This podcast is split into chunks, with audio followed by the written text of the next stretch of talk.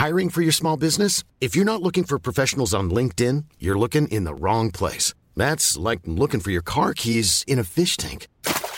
LinkedIn helps you hire professionals you can't find anywhere else, even those who aren't actively searching for a new job but might be open to the perfect role. In a given month, over 70% of LinkedIn users don't even visit other leading job sites. So start looking in the right place. With LinkedIn, you can hire professionals like a professional. Post your free job on linkedin.com/people slash people today. Swear.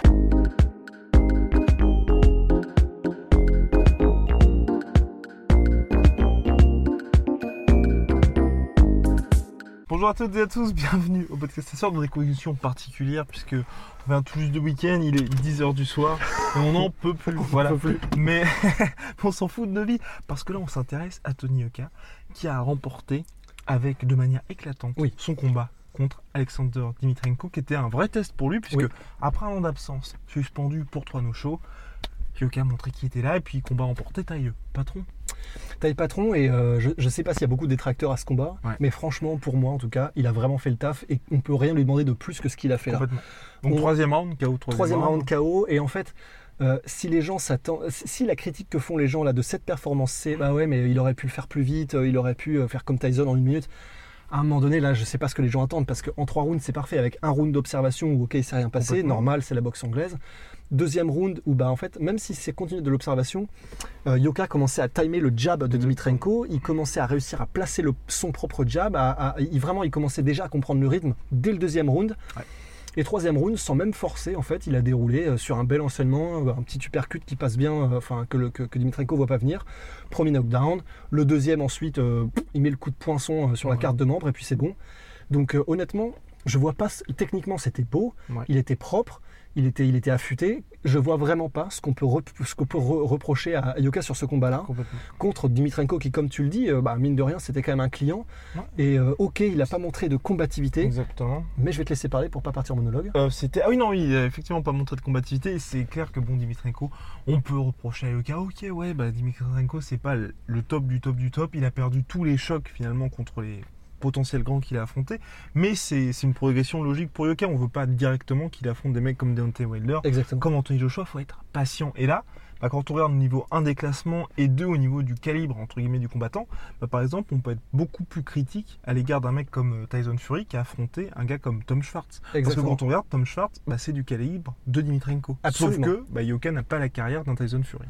C'est exactement ça. Vraiment, le- le- pour moi, l'analogie est parfaite et c'est c'est le, c'est le parfait crescendo.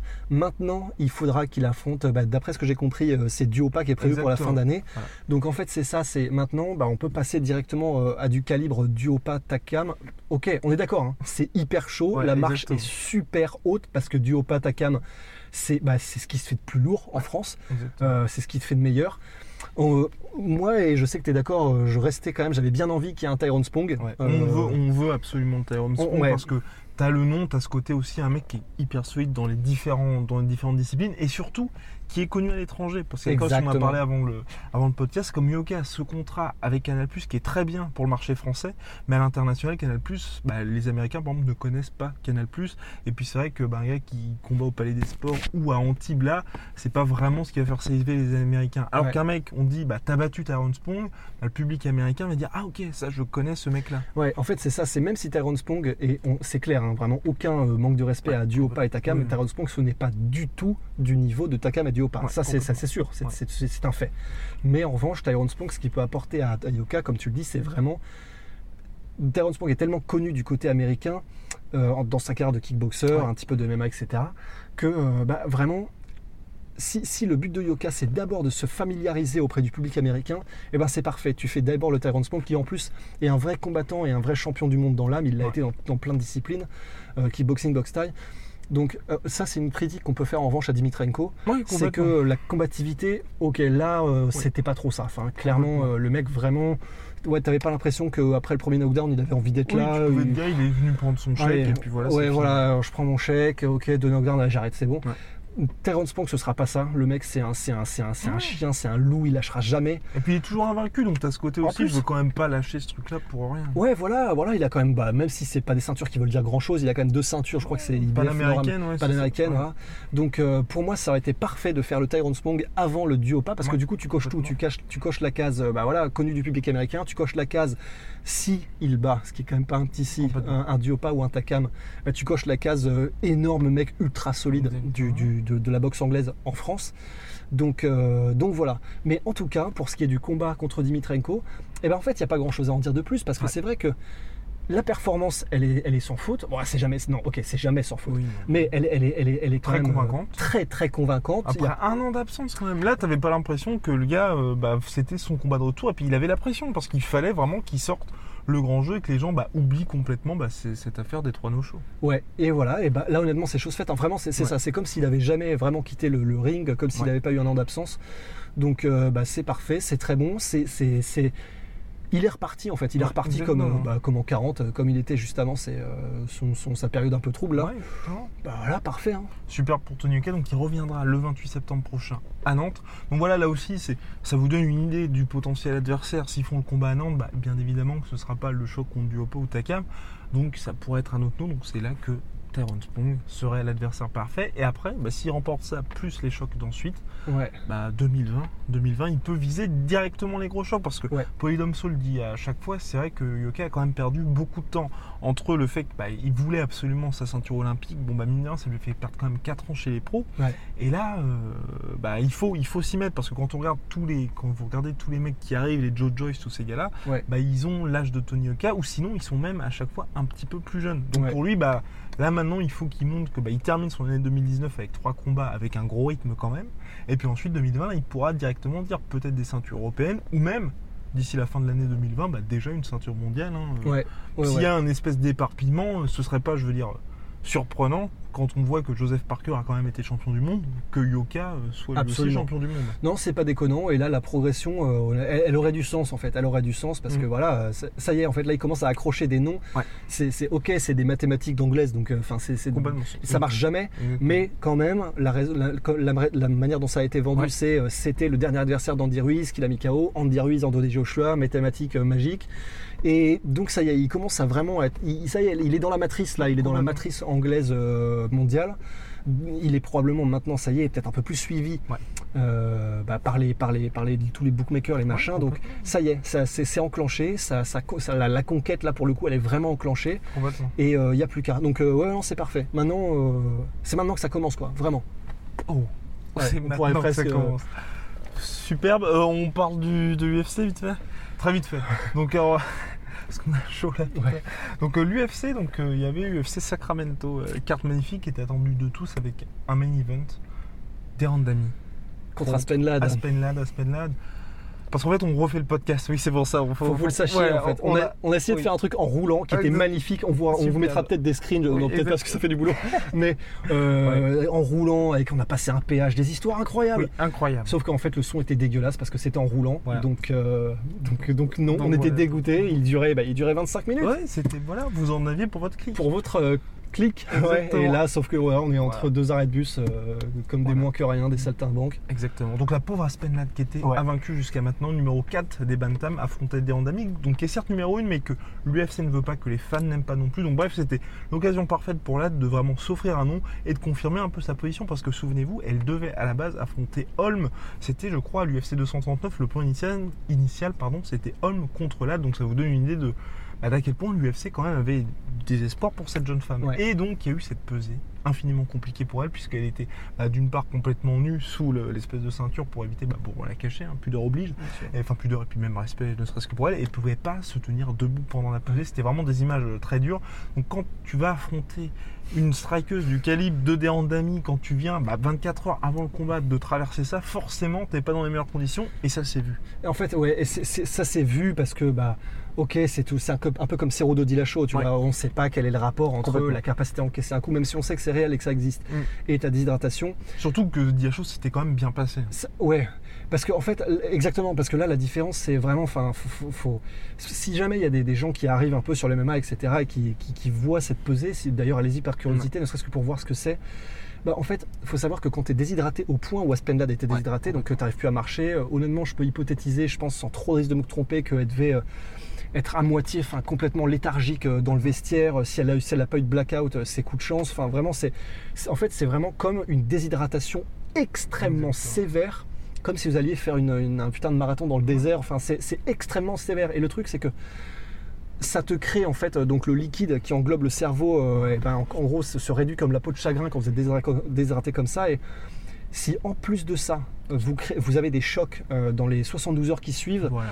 les lésions créées en fait sont euh, vraiment mais 4, 5, je sais pas quel est le chiffre, je suis Ouais. pas ex- expert, mais C'est énormément amplifié les lésions causées par les chocs une fois que tu es déshydraté de cette manière. Donc Aspenlad, 24 ans, euh, elle, était promet, elle était prometteuse, mais là, là, là vraiment, c'est extrêmement dur là. Et euh, bah, KO en 16 secondes. hein. KO en 16 secondes en le plus. stoppage euh, de l'arbitre, enfin l'arrêt de l'arbitre, clairement. hein, on reste, c'est très bien. Non, non, c'est ce très bien, à c'est ce très bien. moment-là. La manière dont elle tombe, enfin vraiment. Et tu puis les sens- conditions aussi, parce les- que c'est vrai que bon, Et, et- et tu peux pas l'ignorer quand Oui, t'es Erdine, tu vois. Tu, as, tu as vu ce qui s'est passé la veille. Et là, la manière dont elle tombe, euh, ok, elle est pas genre euh, déjà en mode, enfin, Rashad Evans, Machida, tu vois, mais d'un autre côté, elle, elle tombe et genre, elle est, elle est mise de côté. Et en gros, tu sens qu'elle a aucun repère. Elle essaie pas genre de se remettre direct, affûter, machin, en, en alerte. Et genre, elle tombe comme ça. Et t'as l'impression qu'elle a euh, le cerveau qui est lent en fait. Et ça, c'est sûr que la, la déshydratation à, voir, à y voir aussi. En Mhm. plus, bien sûr, du fait qu'elle se prend une, quand même une superbe toise de Randami qui est parfaitement setup. Hein. Tu caches avec la main, boum, tu mets la droite, ça c'est Ouais. c'est cousu de fil blanc. Mais, mais voilà, très très dur et très dangereux et inquiétant pour Aspenlad. Mais euh, bah voilà, de Randami, on ne sait pas où elle va avec ça. C'est- Ils l'ont gardé probablement, même si personne ne l'aime, dans les fans, etc. pour combattre Amanda Nunes parce que on peut pas lui enlever, même si elle triche un petit, même si elle triche beaucoup, complètement, oui. que euh, voilà, c'est une très bonne strikeuse, que c'est un- une vraie menace pour Amanda Nunes. Bah, et puis pour le marché européen, elle est quand même intéressante parce que tu vois, elle, ouais, elle euh, tu l'envoies bah, pour l'é- l'éternel événement, enfin l'événement annuel à Rotterdam. Voilà, ça fait plaisir aux fans. Ouais. Bon, bah voilà, c'est, elle est là, elle est là. exactement. Et puis euh, il y avait aussi bah, l'enfant de Sacramento, Eh oui. euh, Uriah Faber, qui venait. California Kid. California Kid qui revenait après deux ans d'absence, qui a fait vraiment parfaitement le taf et on le disait dans cette, euh, Oui, la cette cassette perdue hein, que contre euh, Ricky Simon. contre Ricky Simons qu'en fait c'est parfait, c'est-à-dire que un ça dynamite même si ça, ça dynamite la Mm. catégorie parce que ok Donc c'était risqué pour lui. Hein, c'était risqué parce que c'est un jeune lion et il pouvait se faire démonter et dans ce cas-là l'histoire n'est pas tendre avec les gens qui reviennent. complètement. On peut parler euh, ouais enfin il y, a- y y tellement d'exemples. Oui, Ouais, BJ Penn, mais en, mais en anglaise, euh, enfin, quand Tyson avait éclaté, euh, oui. putain, le jabber, je, Ouais. putain, Polydome va me tuer. Bon, voilà, voilà. Et, euh, et, et- et là, bah, c'est, c'est- Ouais. il a parfaitement géré, 45 Complètement. secondes, un, un superbe over and right, et, et puis, ben, il a call out Henri Cerudo juste après, enfin, c'est répondu parfait. au call-out. Il a répondu au série. call out, c'est parfait, parce que même s'il y a Petrian et euh, Aljamain Sterling qui sont déjà dans la KT, et ben c'est quand même un éternel poulidor, mais donc de très haut niveau en fait. Euh, Uriah Faber, donc il est là, il montre qu'il est présent, il a Le montré 15e aucun. sera-t-il le bon? Ah, putain, ouais. Euh, il, il montre qu'il n'avait pas de ring rust, qu'il était parfaitement euh, frais comme jamais. Et euh, bah voilà, pourquoi pas euh, soit Petrian, soit Aljamain Sterling. Et, et parce que les, comme il est très connu, euh, Uriah Faber, bah, c'est un nom. Donc les, les gens aujourd'hui sont presque plus heureux d'affronter quelqu'un qui a un nom plutôt que presque pour la ceinture parce que ça fait plus de vues, ça fait plus de, de buzz, machin, plus d'argent. Donc et, euh, et donc voilà, c'est parfait, ça dynamite la catégorie. Et puis, euh, bah, si je peux finir très vite aussi sur euh, Josh parce qu'on parle de la team Alpha Male, qui est donc gérée Tout par le monde était là. Et, euh, et, et en gros, euh, voilà, il y a Josh Emmett qui a fait. J'adore ce mec, son, son style de combat, je trouve ça. Il est somptueux, il est magnifique. Et qu'on Il a a- eu peur de perdre, surtout mon Oh, cher Rust. Contre Stevens, purée. Exactement. Qui s'était pris Euh, un KO de l'espace qui était avant ça? Il était invaincu ou il était à 10-1 quelque chose Il comme était, ouais, voilà, il Oui. avait un très bon record. Il était pas Exactement. vaincu, il me semble, Ouais. mais il avait un très bon record, sauf qu'il s'est pris bah, le chétan euh, ouais. sur la figure. C'est quoi qu'il a eu? Il a eu, enfin, il a eu plusieurs fractures. Enfin, c'était euh, C'était- terrible. il, il aurait pu ne pas revenir vraiment. Enfin, Josh Emmett, pour le coup, il s'est souvent utilisé comme trash talk, mais lui a vraiment cassé le visage en fait. Complètement. Et il est revenu, il revient à son meilleur, il est, il est sublime, il est fluide, il est Super. parfait dans les transitions, c'est un vrai mixed martial artist, combat, enfin combattant libre, arrêtez. Et, euh, et- et donc- Arrêtez dans les commentaires. et donc, euh, et donc c'était parfait, et la team Alpha Male représente Sacramento. Contrairement euh, encore une fois, hein, parce que là, après Ouais. Michael Johnson, il sauve Bertich, donc. Ouais, Mirsad Bektic, Tristar Jim, le mec est quand même connu, il était dans le top 15. Franchement, parfait. La team Alpha Male revient en force avec, tu le disais dans le podcast perdu. Cody Garbrandt qui était aussi dans la salle. Exactement. Son Adong la semaine dernière qui a fait un truc sublime. Voilà, la team Alpha Male revient sur le devant de la qui scène. était moqué ces derniers mois, mais là, Ah, ils reviennent. comme quoi. hein. Voilà. Voilà, allez, on va Allez, Au ça- revoir. Ouh Soit.